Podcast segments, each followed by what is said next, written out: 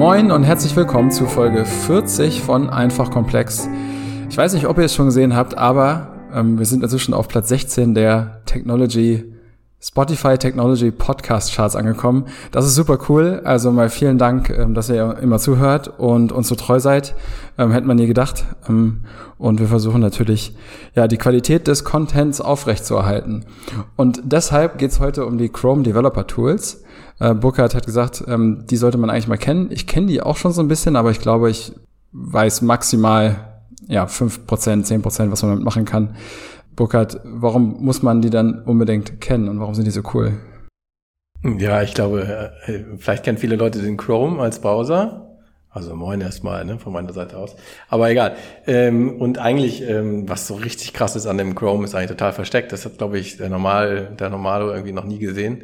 Man kann F12 drücken ich habe gerade geguckt, äh, ich sitze ja heute vorm Rechner, aber ich, ich brauche das jetzt, die, die Developer-Tools von der Nase, um diese Folge zu machen. Ja, wir sitzen hier äh, ganz anders als sonst, ne? muss man dafür zufällig Ja, ich hoffe, der Ton ist auch in Ordnung heute, aber ja. wir werden sehen. Ähm, Genau, Inspect ist, glaube ich, genau. Man kann also mit Rechtsklick wohl auch auf eine Webseite gehen und dann kommt ein Menü und ähm, also wenn nicht gerade die Webseite den Rechtsklick abholt, äh, kann man auf Inspect drücken. Ich glaube, das ist der richtige Knopf und aber das ist das gleiche wie F12. Ich drücke mal F12 und dann kommt man in, in so eine geheimnisvolle Welt des äh, Developer-Tools. Der Name sagt eigentlich schon alles. Ich glaube, es ist, das Tool ist halt ähm, ja, Brot und Butter für alle, die irgendwie Frontend-Entwicklung machen im, im Browser. Und man kann damit richtig, richtig, richtig, richtig viel machen. Ja. Also, und das wollen wir heute mal ein bisschen anleuchten nur. Also da kann man wirklich nur die Taschenlampe oben drüber halten. Daraus könnte man locker fünf, sechs Folgen machen, wenn man in die Tiefe reingeht. Ähm, Vielleicht, wenn ihr, wenn ihr mal ein Thema speziell anleuchten wollt oder irgend sowas, könnt ihr uns ja schreiben. Wir gehen mal so oben drüber, so dass wir überhaupt mal dieses Ding da vorstellen, was da los ist. So, ja. ja. Das ist der Plan für euch. Das klingt gut. Und, und warum Chrome? Vielleicht das zum Hintergrund. Ich habe mal geschaut. Äh, Burkhard, das ist, das konnte man sich denken, der berühmteste oder am meisten genutzte Browser weltweit. Und zwar mit 63 Prozent, mit weitem Abstand vor vor Safari, die so knapp 20 Prozent haben und dann weit abgeschlagen kommen, kommen viele andere kleinere Browser, was weiß ich, Edge und Firefox und sonst was. Also Chrome ist einfach extrem relevant, ähm, ja, für uns alle und wenn es um Frontend-Entwicklung geht, ja. Sechs aus zehn Menschen auf der Welt benutzen einfach Chrome. Ja, und es ist ja noch nicht mal so, dass, ähm, also es gibt, soweit ich weiß, fast in allen Browsern so eine Art Developer-Tools mhm. oder mindestens Konsole. Die sind natürlich alle ein bisschen unterschiedlich in der, in der Mächtigkeit.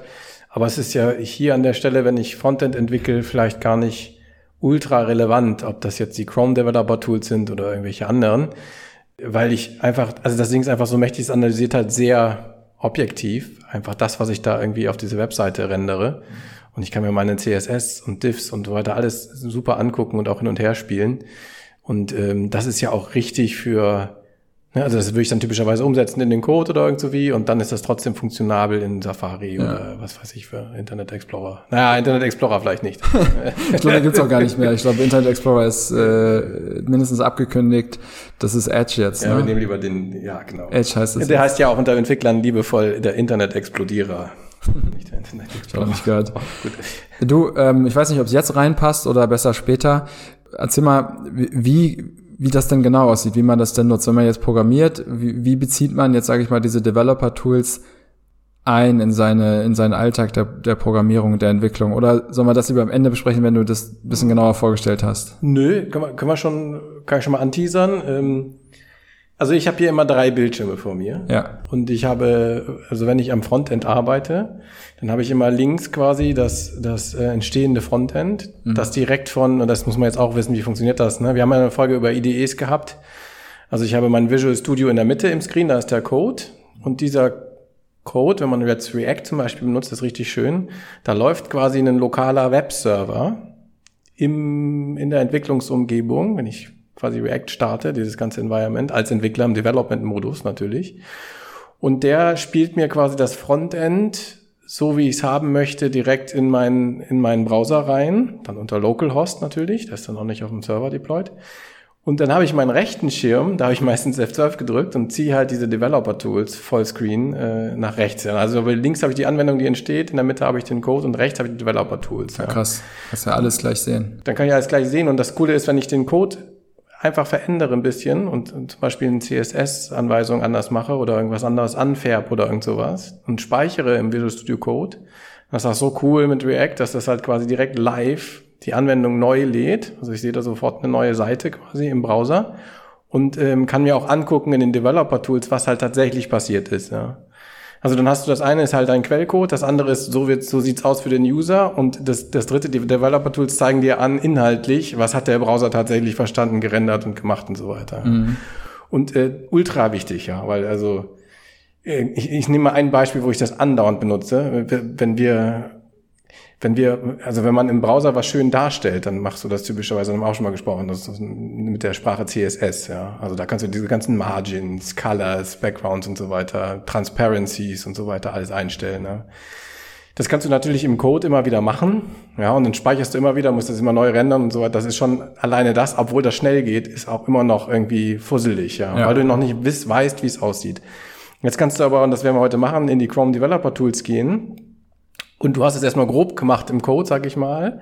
Und dann kannst du dir dieses Element rauspicken tatsächlich, was da angezeigt wird. Und wenn es nur ein Knopf ist oder der Text auf dem Knopf, und dir genau angucken, warum sieht der so aus, wie der aussieht. Ja? Was ist das CSS, was der Browser jetzt dahin geladen hat? Ja. Und dann kannst du das sogar live manipulieren. Ja? Und du siehst halt in Echtzeit direkt, wie sich das verändert. Also, ja. also krasses Beispiel, man könnte, also das können wir sonst heute auch mal machen, aber du kannst dir quasi die Google normale Seite, ne, jeder kennt die Google Startseite mit dem Search-Element, ja? da könntest du hingehen, machst die F, drückst F12, ja? Und dann drückst du die richtigen Knöpfe und dann kannst du komplett die, dieses Input-Element, was einen weißen Hintergrund hat typischerweise, einen roten Hintergrund haben lassen und so weiter. Was ich damit sagen will, du kannst dir ultra schnell angucken, was muss ich, müsste ich im Code tippen, damit es so aussieht, wie ich es haben möchte. Und dann gehe ich schnell wieder in den Code zurück, habe das ausprobiert im DevTools, ticke das quasi fest in den Code rein und dann ist toll da. Nur ein ganz kleines Beispiel von dem, was man damit alles machen kann. Ja, perfekt, perfekt. Ich habe da auch mal so rumgespielt und Webseiten äh, wild verändert. Das ist äh, echt cool, weil es liegt quasi daran, weil der Code ja nicht kompiliert ist, also irgendwie ja lesbar ist äh, im Browser dann durch die DevTools und ich, dann kann ich ihn einfach verändern. Ne? Du sagst gerade die ganze Zeit CSS ich bin mir nicht ganz sicher, ob wir es schon mal behandelt haben oder wiederholst du noch mal ganz kurz. Was ist CSS? Genau, CSS äh, heißt Cascading Style Sheets und ist ähm, ja quasi die die Sprache oder die ja die Art und Weise, wie ich Elemente HTML-Elemente typischerweise anmale und aussehen lasse. Also mhm. Style. Style, ganz genau. Ja. Also man kann, man könnte sagen, wenn man es jetzt mal, wenn man ein Beispiel zieht, man könnte sagen, ich habe ein Dokument, ja, das hat, besteht nur aus Text. Also früher war das so bei den E-Mails, die hatten ja kein Highlighting, da war der pure, blanke Text, ja, einfach eine Schriftart, die da gerade ist, Arial oder irgend sowas, eine Schriftgröße und dann gibt's nur den textuellen Inhalt. Das ist quasi das HTML. So eine moderne Seite, wo ich mir nur den Roh, die Rohinformationen angucken würde, sähe furchtbar, wirklich furchtbar aus. Ja. Und, und, und jetzt fange ich an und jetzt nehme ich das Cascading Style Sheets äh, Krams dazu und kann quasi jedes einzelne Element sehr akkurat anmalen, aussehen lassen, Fonts ändern. Also ne, alles, was äh, dick, Schriftgröße, Drehungen, Animationen und so weiter. Ich kann extrem viel, sehr, sehr viel machen mit CSS. Und das ist äh, gewachsen, also am Anfang noch nicht so viel, jetzt gibt's CSS 3. Ja, da kann ich ganze, ganze Knöpfe durch die Gegend fliegen lassen und so weiter. Und da habe ich noch keinen, das habe ich nicht programmiert, das ist quasi eine Markup-Language, ja. Und jetzt nochmal um das Beispiel zurückgekommen, dann habe ich also quasi einen rohen Text und zum Beispiel im Word, ja, da nimmst du ja auch den rohen Text, aber dann fängst du den an zu stylen. Ja? Also du fügst Page Breaks ein, du machst irgendwas fett, du hast andere Header Sizes als für die für den normalen Text und so und dann fängt auf einmal so ein Dokument auch an, auch gut auszusehen. Und, und so ähnlich ist es, ähm, das Analogie ist, ähm, ähm ist halt quasi HTML und CSS. Mhm. Okay, perfekt. Ja, gute Wiederholung.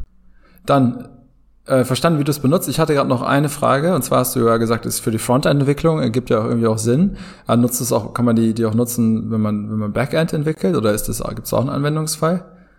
Ja klar, irgendwie gehört das zusammen. Ne? Also vor allen Dingen, also wir machen ja Single-Page-Applications. Ja. Das heißt, und das kann ich dann auch sehen. Das heißt, ähm, das haben wir schon mal gesagt. Das heißt, wenn man loslegt mit der Anwendung, also im Browser die entsprechende URL eingibt, dann lädt sich nicht nur HTML und CSS hin für die eine Seite mhm. und auch nicht vorgerendert aus dem, aus dem Server, sondern ich kriege halt JavaScript-Code runtergeladen und der führt sich aus und der manipuliert im Prinzip dann im Klienten, also ohne Serverinteraktion, die, die ganzen Elemente und so weiter. Und auch das alles kann ich nachvollziehen in, in den DevTools. Ja. Okay. Und, ähm, insofern, es ist natürlich auf jeden Fall schon für die, für die Anzeige, ne, ne, ne, also ein Browser Developer-Tool, aber es hat irgendwie inhärent auch was mit dem Backend zu tun. Ja. Auch wenn neue Daten reinfliegen, es ist ja so, ich reagiere ja mit meinem Frontend auf die Daten, die aus dem Backend kommen. Ja. Wenn, so, wenn ich mein Frontend nicht ändern würde, ich sag mal was, ich lade aus der Datenbank irgendwelche irgendwelche Adressinformationen, die ich im Data Grid anzeigen will und ich verändere, ich re-rendere quasi den Browser nicht, ja, dann habe ich die Daten zwar geladen auf den Client, aber keiner kann sie sehen. Ja.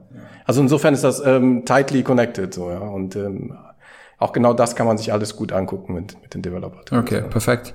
Cool, dann habe ich es verstanden und gehen wir mal rein. Was, was, was kann man da so sehen? Also vielleicht nochmal zur Wiederholung, um, um das selbst mal aufzu, aufzurufen, jetzt vielleicht für die wirklichen äh, krassen Laien, die uns so zuhören, äh, auf irgendeine Website gehen, beliebige Website tatsächlich. Ja, ja. ist egal. Jede. Und dann einfach mal F12 auf der Tastatur drücken oder Rechtsklick und ähm, ja, Element untersuchen oder sowas kann man da, glaube ich, anklicken. Ja, ich glaube, ich habe meinen Browser auf Englisch eingestellt, deswegen heißt bei mir Inspect, wahrscheinlich, ich weiß nicht, wie es bei dir Untersuchen wäre es auf Deutsch, ja, irgendwas okay, untersuchen. Genau, genau. Und dann ist man da drinne. Ja, so, und nun geht, was macht man da jetzt? Ja, genau. Und ich würde sagen, also wir hatten ja mal die Node-RED-Folge, das ist halt komplex. Ich lese so ein bisschen vor.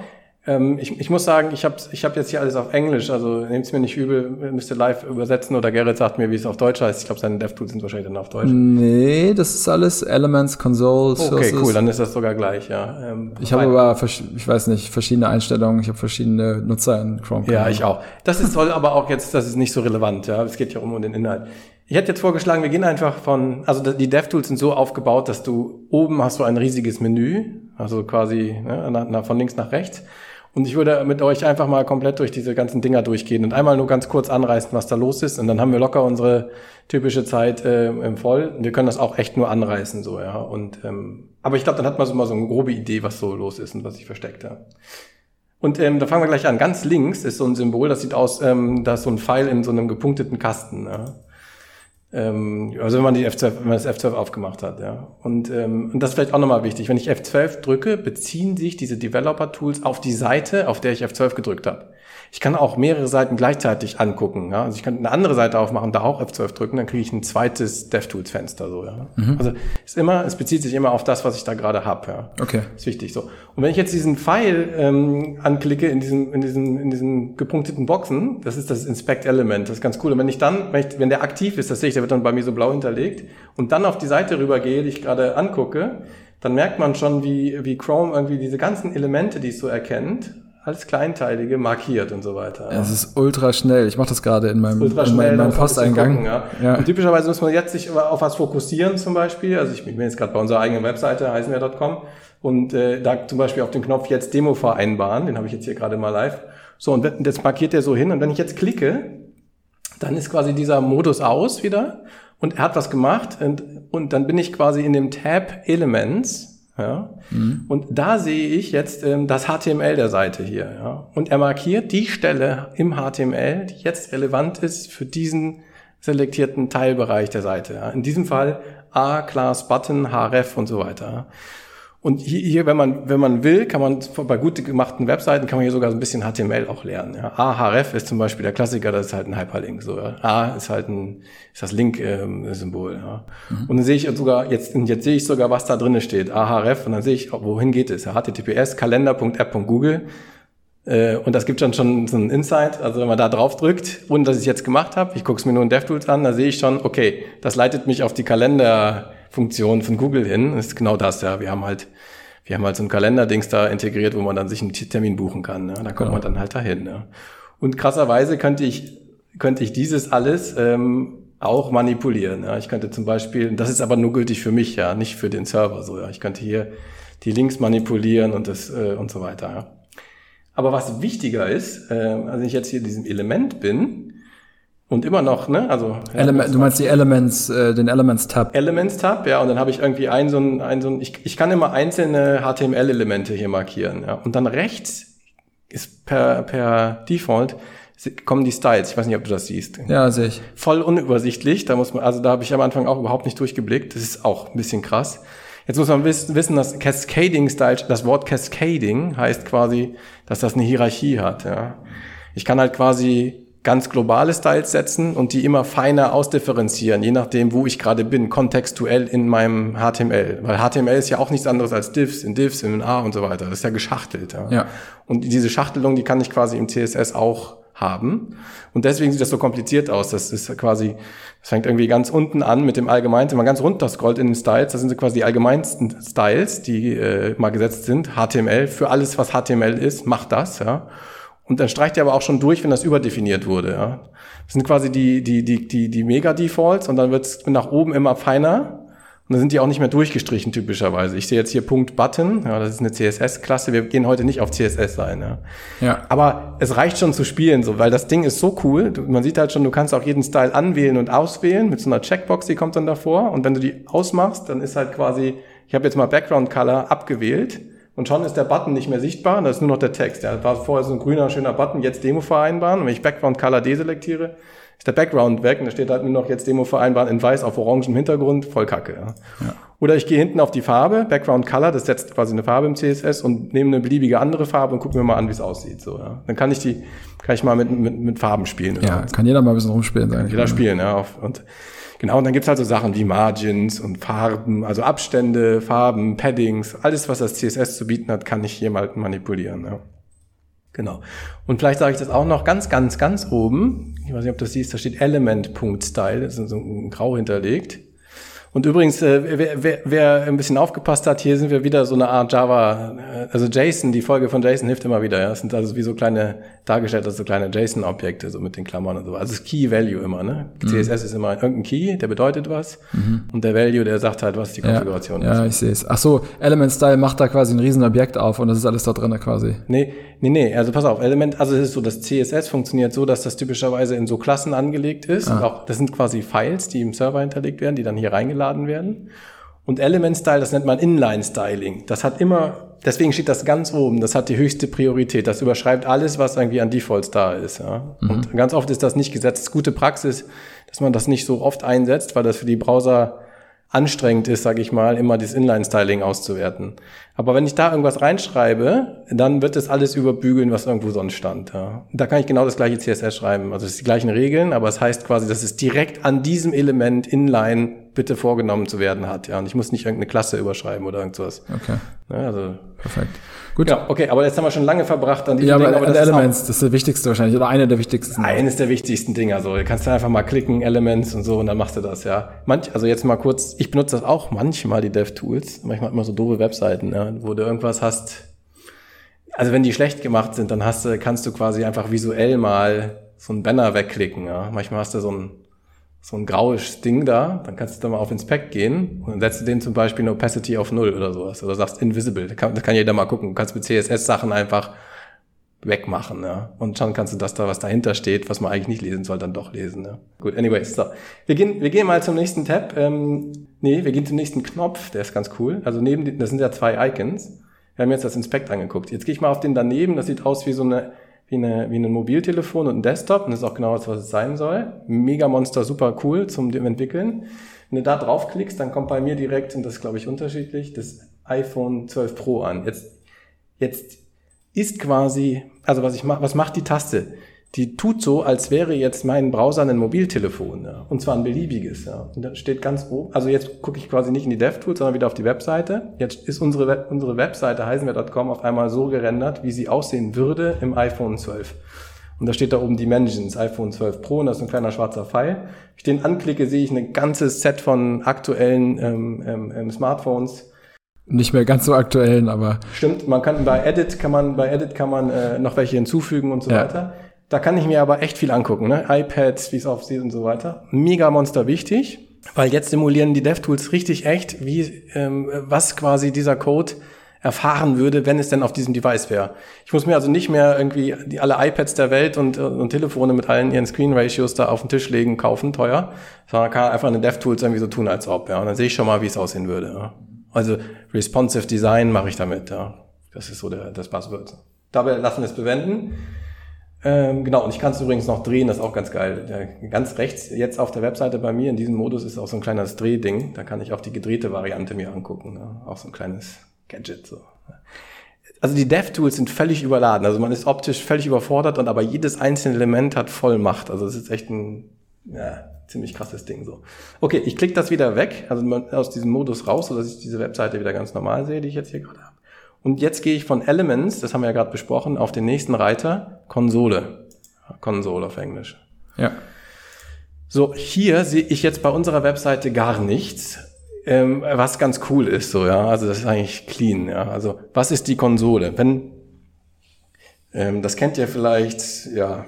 Also wenn man mal Software schreibt, dann kann man ja, wenn man ein normales Programm schreibt, dann kann man in verschiedenen Sprachen ja irgendwie so ein Print, Print, C-Out, Printline. Das heißt, jede Programmiersprache hat ein anderes äh, Befehl, wie ich quasi ähm, ja, textuelle Informationen rausmache. Also das ist oft so Debugging-Informationen. Ne? Mhm. Also irgendwas, eine Ausgabe letzten Endes. Eine Ausgabe, einfach eine Ausgabe im Code, ja.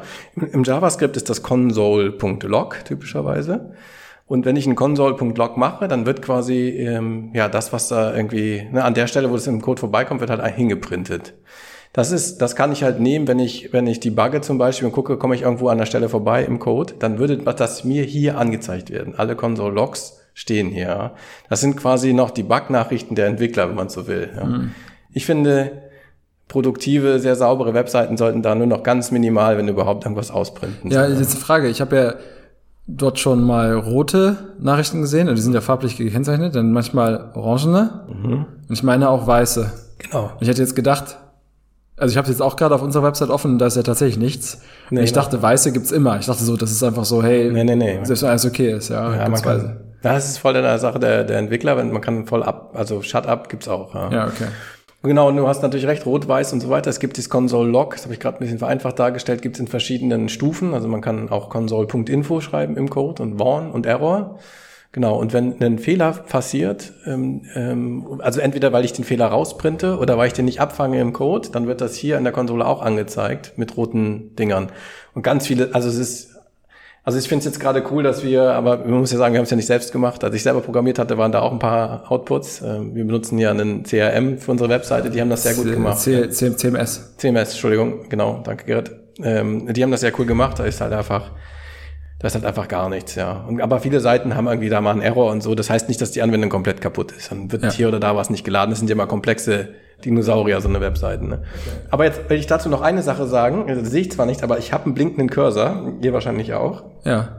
Und ich habe jetzt hier hm, Zugriff auf, also ich kann hier quasi JavaScript auch hinschreiben und ein paar Sachen auswerten und so weiter. Jetzt muss man wissen, es gibt so ein mächtiges Objekt, das heißt, es ist das Window-Objekt. Ja? Damit komme ich auf die, ja, auf alle Funktionalitäten zu, der, die mir der Browser zur Verfügung stellt programmatisch, also in meinem Code, aber jetzt halt auch in diesen DevTools. Ja. Wir machen nur eine Sache, wir tippen mal, ich tippe mal jetzt Window ein, der macht auch schon Autocomplete. Jetzt bin ich auf diesem Window-Objekt und ähm, da gehe ich jetzt mal hin und schreibe Punkt, also Window Punkt, jetzt komme ich auf nächstes Level und da tippe ich mal Navigator ein, der Window Navigator. Und dann macht er schon Autocompletion. Jetzt drücke ich Return, Window Navigator. Und jetzt habe ich so eine Zeile schon bekommen, das ist die Auswertung von diesem Befehl. Oh, guck mal, das geht hier jetzt bei uns ähm, doch. Warte mal, jetzt geht's gerade bei mir nicht. Ich habe schon. Jetzt, genau. Ich jetzt musste nochmal Return drücken, hatte ich nicht gemacht. So, und jetzt ist krass, wenn ich das ausklappe, was da kommt, ähm, nur mal so einen kleinen hinzugeben. Äh, vielleicht habt ihr schon mal was von Tracing gehört oder irgend sowas. Ne? Wir haben ja die, viele Webseiten wollen ja irgendwie wissen, ähm, wer war der User, der da bei mir war. Und deswegen werden ja ganz viele Cookies gesetzt, ne, um dann irgendwie personalisierte Werbung einzuspielen und so weiter. Ja der Window Navigator, und, und vielleicht habt ihr noch schon mal gehört, es gibt auch sowas ohne Cookies, ja, so, so eine Art Fingerprinting oder sowas, Sensoring. Ja. Ein Beispiel, wie man das machen kann. Der Window.Navigator, den könnte jetzt auch die App aufrufen, innen drin. Ne? Ganz normal. Das sind alles Sachen, die der, die der, der Webseitenbetreiber über mich wissen kann. Öffentliche Informationen. Okay, den Kram hier im Navigator, den bringe ich jetzt mit in meinem Browser. Genau, und den kann er auslesen, ja, weil er die Funktion Window Navigator auch aufrufen kann mit der Webseite und nach Hause schicken, in seine Datenbank. Ja. Und da steht schon eine ganze Menge drin. Ich weiß nicht, was bei dir, aber Appcode Name Mozilla. Hier stehen erstmal die Informationen, mit welchem Browser bin ich unterwegs, auf welchem Betriebssystem. Ja. Ich habe Mozilla Netscape Version 5.0 Linux x86 64 steht schon drin, ne, dass ich Linux bin. Mein Clipboard, hätte ich jetzt irgendwas im, im Clipboard, also in der Zwischenablage, kannst du auslesen. Ne? Pass auf, bei mir steht gerade lustigerweise iPad, weil ich gerade in sozusagen im Device iPad mir das angucke. Ja, genau. Das ist ja dann auch richtig, genau. Ja, ja. Also ich bin ja am, am Rechner, aber ich tue so, als hätte ich ein iPad in Chrome. Ja, ja genau, weil du noch diesen, diesen Device-Modus anhast. Passt, genau. Gerrit, ja. Und dann sind spannende Sachen drin, wie zum Beispiel Device Memory. Ja. Da steht, also das, das heißt halt tatsächlich, wie viel Arbeitsspeicher hat das Gerät? Mein Laptop gerade, an dem ich hier sitze. Ja. Ja. Bei mir ist 8 Gigabyte, 8 steht da einfach nur. Ja. So, Geolocation und so weiter. Wenn du das anhättest, könntest du jetzt auch noch auslesen, wo du gerade bist. Ja, habe ich nicht. Mhm. Ja. GPU, Informationen über die GPU, Hardware Concurrency und so weiter und so fort. Da gibt's richtig viele Sachen. Languages, wie mein Keyboard zurzeit ist. Und dann auch noch vielleicht interessant, Media Devices. Da kannst du genau rausholen, welche Media Devices hast du und so weiter. Welche Kamera von welchem Typ und so weiter. Weil das wichtig ist, um die, um später, ne, es gibt ja viele Web-Apps, wo du mit der Kamera irgendwie interagieren Genau, da muss man aber schon nochmal extra zustimmen, dass das dann auch benutzt wird. Ja, da musst du zustimmen. Aber was ich sagen will, diese Hardware-Informationen, also wenn du das jetzt alles zusammenziehst ne, und, und daraus quasi einen Hash machst, haben wir auch schon mal besprochen, ne, du nimmst diese ganzen Informationen und machst quasi einen kryptografischen Key daraus, dann wird der schon ziemlich unique. Ja. Also damit kannst du schon, also vielleicht nicht zu, zu 100 Prozent, ja, aber zu, zu einer großen Prozentzahl weil da steckt ja drin, wie viel Arbeitsspeicher hast du noch, wie viel Festplattenspeicher hast du noch, ne? was hast du für Kameras verbaut und welche Version von welchem Browser auf welchem Betriebssystem. Ja.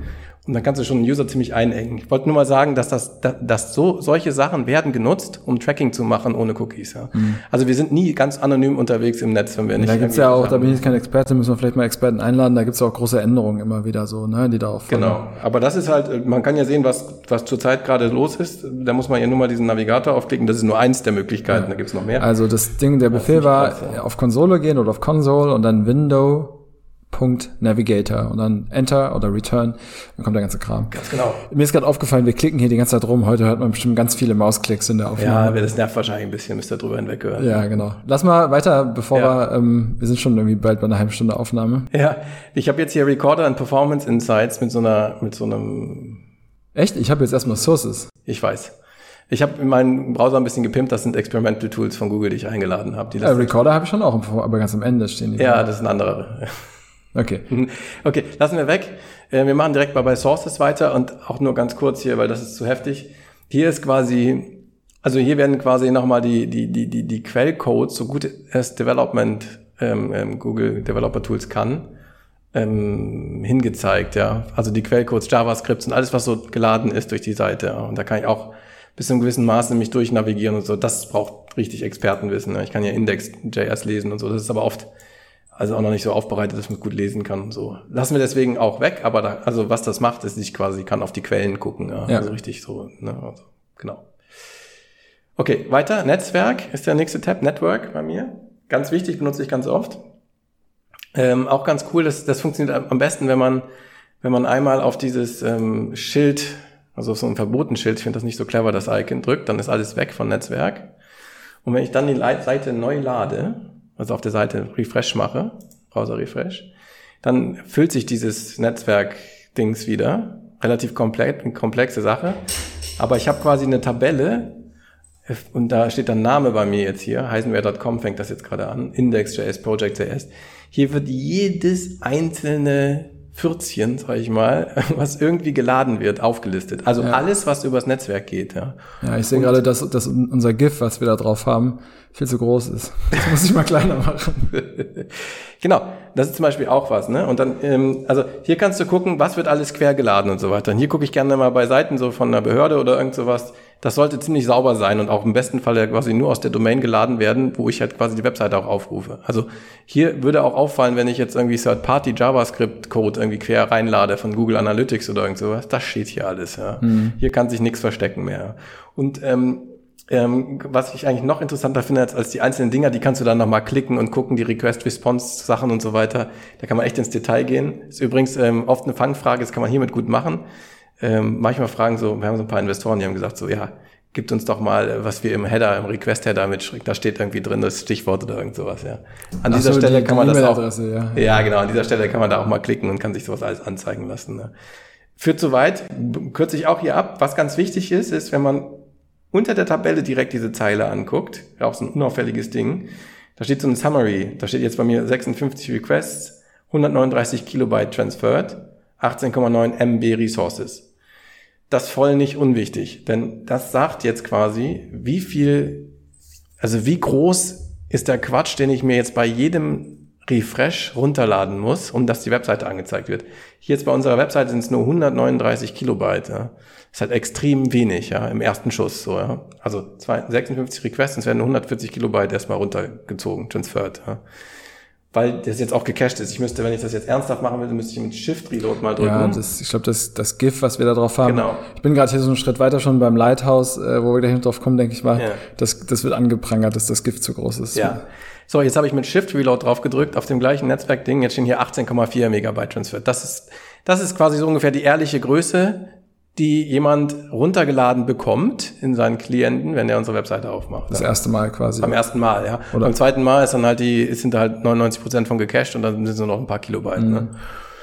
Das ist dieses Caching-Krams. Ähm, wenn man jetzt selber Webentwickler ist, dann hat man da nicht so ein super Gefühl für, ich binde irgendwie eine neue Dings ein und so weiter, aber da muss man nochmal drauf schielen, dass die Anwendung hier nicht zu groß wird. Ja? Also wenn da jetzt irgendwas steht von 300 oder irgend sowas, Megabyte, dann weißt du, okay, das ist zu krass, so, ja. Dann, also wenn du ein Mobiltelefon hast mit 3G, dann bist du irgendwie gestorben, so, ja. Plus, und das muss ich auch noch sagen, jetzt haben wir das da unten angeguckt, noch ganz wichtig als Entwicklertool, jetzt gucken wir mal kurz in dieser gleichen Netzwerk-Tab ganz nach oben, da steht No Throttling. Und man da draufklickt, da kann man die Netzwerk-Presets einstellen. Vorher haben wir gesagt, wir gucken mal so, wir tun mal so, als wären wir ein iPad oder, oder Telefon. Hier kann ich sagen, ich tue mal so, als hätte ich nur 3G, ja. Netzgeschwindigkeit. Ja.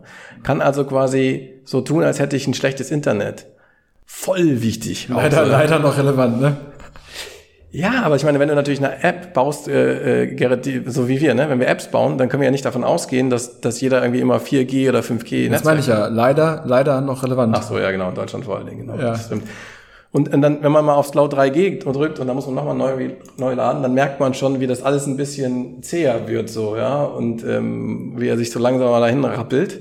Und kann man auch sehr cool mal, ähm, das ist nämlich die hohe Kunst, hatten wir auch schon mal, dass man seine Anwendung so optimiert, dass man erstmal was sieht und dann vielleicht der unwichtige Kram hinten reingeladen wird, ja, aber dass man schnell, schnelle Display-Rendering-Time hat quasi, ja. Also da gibt's so, so mehrere Sachen, also Time, das, die Zeit des ersten Sichtbarmachens der Seite ist wichtig und dann gibt's noch so einen zweiten Benchmark, ist, wann kann ich das erste Mal irgendwie mit der Maus interagieren. So. Ja.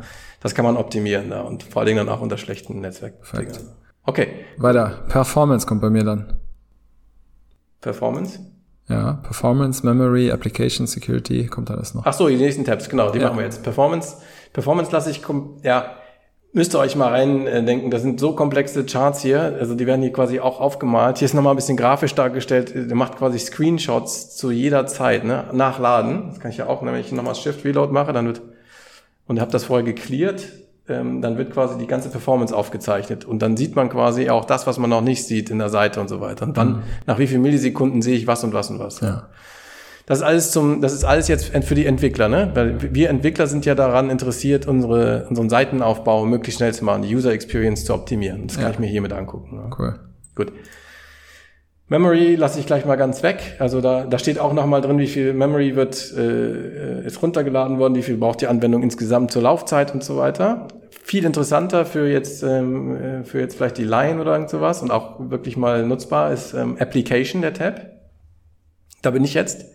Und ähm, jetzt kommt es darauf an, was ich für eine Webseite habe. Ich habe mal ganz oben steht Manifest. Ein Manifest muss zum Beispiel jede Progressive Web App haben. Wenn ich die als, also wenn ich eine, eine Seite als Web App installieren kann, dann hat die typischerweise ein Manifest mit Icons und so weiter. Jetzt bin ich gerade hier bei uns auf der Homepage. Die kann man jetzt nicht als App installieren, soll sie auch nicht. Ja, ist ja eine Homepage, steht da halt nichts. Ja, ähm, genau. Und dann aber spannend ist ja der der nächste Reiter links Storage. Gerrit, siehst du das? Ja, ich habe die Service Workers noch dazwischen. Ja, genau, Service Workers.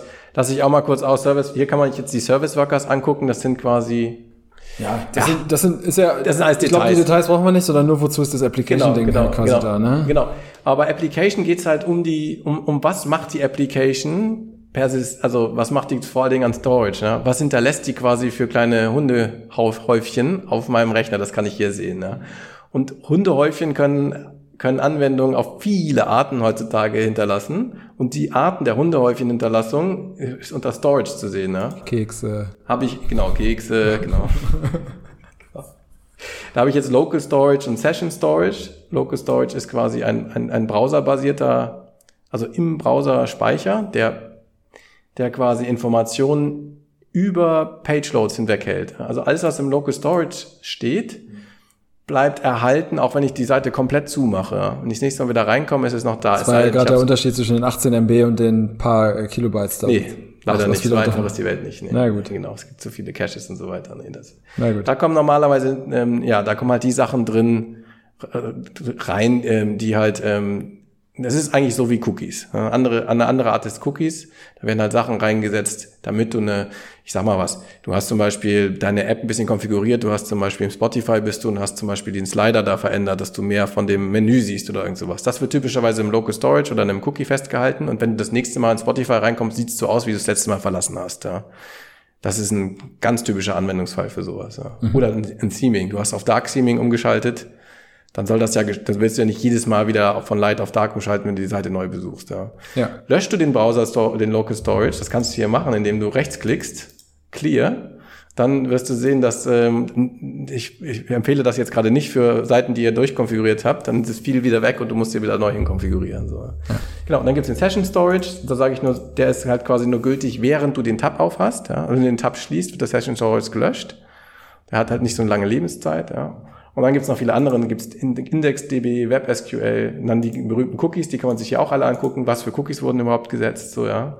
Ist auch ganz spannend, ja. Und alles andere, was äh, noch so an Cache und Speicher rumfliegt, das ist halt sehr viel, können wir heute nicht auseinandernehmen. Ihr seht aber, wenn, wenn ihr euch das mal angucken würdet, wie komplex das alles ist. So. Das ist auch so ein bisschen, wo ich immer graue Haare krieg. Es gibt so viele Möglichkeiten des Cachens und des Speicherns im Browser, dass du selbst als Entwickler manchmal gar nicht mehr genau weißt, wow, wo muss ich denn jetzt hier mal was clearen, wenn ich jetzt irgendwie, ne? Und oft hört ihr das so bei, wenn ihr mal eine Softwarefirma, die sagen dann immer, ah, ihr müsst mal euren Cache clearen, so, ja. Und Cache clearen heißt halt, dass ich das möglichst wegfenstern will, alles wegfenstern will, was der Browser weiß von dieser Seite von vorhin. Also quasi, man möchte als Entwickler an der Stelle nochmal bei Null anfangen und das ja. Verhalten dann beobachten quasi. Genau. Ja, weil es ja. ist manchmal ein Riesenproblem. Du hast zum Beispiel Seaming irgendwie, irgendeine alte, eine alte Einstellung in der neuen Version von einem Code gibt's das nicht mehr und verursacht nur noch Schaden, wenn das da rumsteht. Und äh, da muss man sich unglaublich viel Gedanken machen, weil, weil jedes Mal, wenn du Hunde, ein Hundehäufchen gelassen hast beim Klienten, hast, kommt das Hundehäufchen dir halt wieder entgegen, auch wenn du in der neu, schon in der nächsten Version bist, weil Deployen und Versionsupgrade können wir heute einfach machen, aber du musst mit diesen ganzen Hundehäufchen klarkommen. Das ist äh, eins der Herausforderungen. So, mehr sage ich dazu nicht. Ähm, wir gehen weiter zum Security-Tab. Ähm, nee, gehen wir auch nicht weil kenne ich mich selber gar nicht so aus. Also, da, also da beziehungsweise ist halt mehr so ein so for, for Interest. Da ja. kannst du halt nur das sehen, was du auf Rechtsklick auf der Seite, wenn es auf Schloss. Du kannst das, das Zertifikat hier angucken. Genau, genau. Kannst du mal gucken, wie sicher ist die Seite, wie ist die Connection, was für. Ja. Hatten wir auch schon mal irgendwie äh, Handshake und so weiter. Und dann habe ich noch Lighthouse und das, das ist ja das, was ich tatsächlich auch hin und wieder benutze. Ja, aber wie benutzt du das? Guck mal, das benutze ich zum Beispiel gar nicht so oft. Äh, Lighthouse ist quasi ähm, ein, ein SEO-Werkzeug, wenn man so will. Also du kannst da quasi die Performance und die ähm, ähm, äh, ja die Performance messen deiner Website. Du kannst diese Accessibility äh, messen, also ne, sind die Buttons weit genug auseinander, ist die Schrift groß genug. Also all diese Faktoren, die Google, äh, ist ja auch ein Google-Produkt, dann wieder in seine zumindest glaubt man das, in seine Suchalgorithmen einfließen lässt, um dich dann eben da ähm, gut oder weniger gut zu positionieren. Ja, das ist quasi ja, ein SEO-Developer-Werkzeug, wenn man so will. Das ist ja vollmächtig. Das ja. ist richtig Ich habe gerade mal Analyze Page Load geklickt, ich habe es tatsächlich noch nicht so oft benutzt. Ah, guck mal, jetzt kriege ich hier so Charts hier. 98% Accessibility, oh, 47% nur Performance. Die Performance wird manchmal ein bisschen beeinträchtigt durch irgendwelche Chrome-Extensions, die man drin hat, aber ich habe es gerade auch gemacht und ich habe jetzt zum Beispiel hier konkret den Vorschlag bekommen, dieses, also wer mal auf unserer Website war, der sieht, da ist ein großes GIF, was unsere Softwareplattform ja. immer so vorstellt und das läuft so durch. Und der Vorschlag wäre quasi dieses GIF ja, eben einmal auszutauschen gegen ein moderneres Format, in dem Fall ein MPEG 4 WebM äh, Video. Ja, siehst du mal. Alle Bilder bei uns sind schon WebPs, ja, weil äh, viele Webseiten nutzen ja noch die JPEGs und die PNGs, die sind ja riesig im Vergleich zu den WebPs. Ja. Und anscheinend würde man ein GIF durch ein MPEG 4 WebM äh, Format austauschen. Das ist jetzt der konkrete Vorschlag hier an, an, an uns für unsere Website durch das Lighthouse. Äh. Und ganz ehrlich, ein bisschen aus dem Nähkästchen, was viele Agenturen dir da draußen anbieten äh, für teuer Geld oder am Anfang als Gratisleistung ein technisches, ein technisches äh, Review von eurer Webseite. Die machen nichts anderes, die gehen einmal in F12 in Lighthouse, Lighthouse und drücken die Seite analysieren, ja, das glaube ich. Machen einen Screenshot und schicken dir den Kram und sagen, hier, bitteschön, ja, äh, ja. gratis. Ja, also danke. könnt ihr euch sparen, drückt ihr mal F12 ja. und nochmal einen Klick und dann seid ihr Ich weiß nicht, ob das heute noch so gängig ist, aber das habe ich schon. das glaube ich schon. Habe ich schon erlebt, ja. Genau, und jetzt sind wir einmal durch durch das Tool. Ich glaube, wir lassen uns auch fast, es gibt natürlich, das ist auch immer noch die Spitze vom Eisberg von diesem Tool. Man kann das nämlich auch, wie die IDEs mit Plugins und so weiter, auch noch erweitern. Eins sage ich noch, das habe ich gerade neulich irgendwie installiert, total cool, das heißt Sensors und das taucht dann auf in dieser in dieser, in diesem zweiten Tab, den ich hoch und runter schieben kann. Ganz unten ist immer so eine, noch so eine Abteilung irgendwie mit noch irgendwie Informationen. Da steht nochmal Console, what's new rendering issues und so weiter. Da habe ich jetzt noch Sensors, das hast du nicht, Gerrit, ziemlich wahrscheinlich nicht. Und da kann ich jetzt sogar noch auswählen, da kann ich jetzt quasi vorgaukeln, der Website, die jetzt da reinkommt, als wäre ich irgendwo anders. Da kann ich die Location auswählen. Ja, Berlin, London, Moskau, Mountain View, San Francisco, was auch immer. Ah. Was auch total wichtig ist, wenn man nämlich, was wir jetzt gerade gemacht haben, habe ich jetzt entwickelt, dass der Browser erkennt, wo bin ich und dann gleich die richtige Sprache nimmt für die App. Ja. Äh, und wenn man da sowas programmiert hat, ja, wie willst du das testen? Ja, kannst du halt auch wieder Developer-Tools nehmen, sagst, ich bin in San Francisco, hab und die Locale, ja, also EN US oder irgend sowas, ja.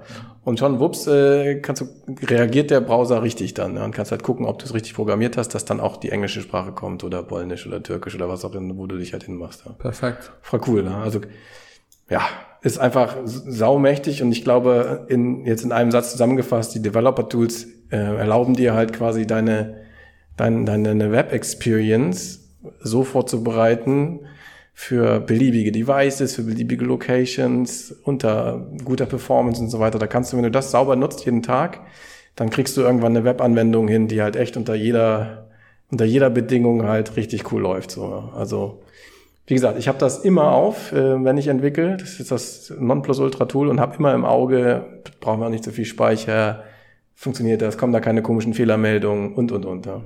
Also empfehle ich jeden, also ich, also ich glaube alle Web- und Frontend-Entwickler, die sagen nur, ja, ja, kenne ich natürlich so, ja. Aber halt die Line so und einfach mal zum Angucken. Oder wenn man mal so die erste Webseite macht, ja, oder macht man WordPress oder irgend sowas, da kann ich einfach mal gucken, so, ja. ja. Und vielleicht gibt es irgendwas, was ganz, ganz krass irgendwie einem gleich ins Auge sticht und sagt so, oh, hier beschwert sich aber ähm, ähm, Chrome ganz schön heftig kann man vielleicht dann schnell mal aussortieren. Ich finde das auch total spannend und ich sage dir noch einen Anwendungsfall, wenn man jetzt nicht so ein, so ein, so ein CMS, so ein Content-Management-System hat, ähm, wie wir, sondern vielleicht die Website noch selbst gebaut hat mit Klar. HTML und CSS und, und JavaScript, dann kann man als Marketingabteilung auf die aktuelle Website gehen oder als für die Website verantwortliche Abteilung und kann dann in dem HTML und CSS halt Dinge ändern. Ja, klar. Und dann Screenshots machen. Ja. Und das dann so an die Entwicklung Ach, ja, das ist eine gute Idee, ja. Cool. schicken ja, und sagen, ja. bitte baut mir das mal genau so um, weil dann musst du jetzt nicht mehr in irgendein Tool gehen und erstmal so Wireframes machen oder was. Nee, du benutzt deine Website, wenn es nur Kleinigkeiten sind. Ja, genau. Ja, cool. So habe ich das mal ähm, äh, gemacht in der Vergangenheit. Also, keine Ahnung, ob das jetzt noch für irgendwen relevant ist, aber mag ja sein. Ne? Es macht auf jeden Fall Spaß. Macht Spaß, ja. Kann man mal reingucken. Muss man einfach mal, gehört also bei uns auf jeden Fall in den Podcast rein, weil ist halt einfach so ein Ding, muss man mal davon gehört haben, wenn man irgendwie mit, äh, ja. mit, mit, dem Chrome unterwegs ist. So, ja. Gut. Cool. Dann. Fertig. Ähm, Ohne Spicker heute durchgekommen. Spicker live vor der Nase gehabt. Ich wollte gerade sagen, wir sitzen beide vom Computer. Also sorry nochmal für das ganze Klicken, aber ihr werdet es verkraften. Ja. Wenn ihr jetzt hier angekommen seid, habt ihr es schon verkraftet. Also danke fürs Zuhören und äh, bis nächste Woche dann bei Einfach Komplex. Ja, alles klar. Tschüss aus Hamburg. Einfach Komplex wird produziert und präsentiert von Heisenware. Weitere Informationen findest du unter heisenware.com. Vielen Dank fürs Hören dieser Folge und bis nächste Woche. Tschüss aus Hamburg.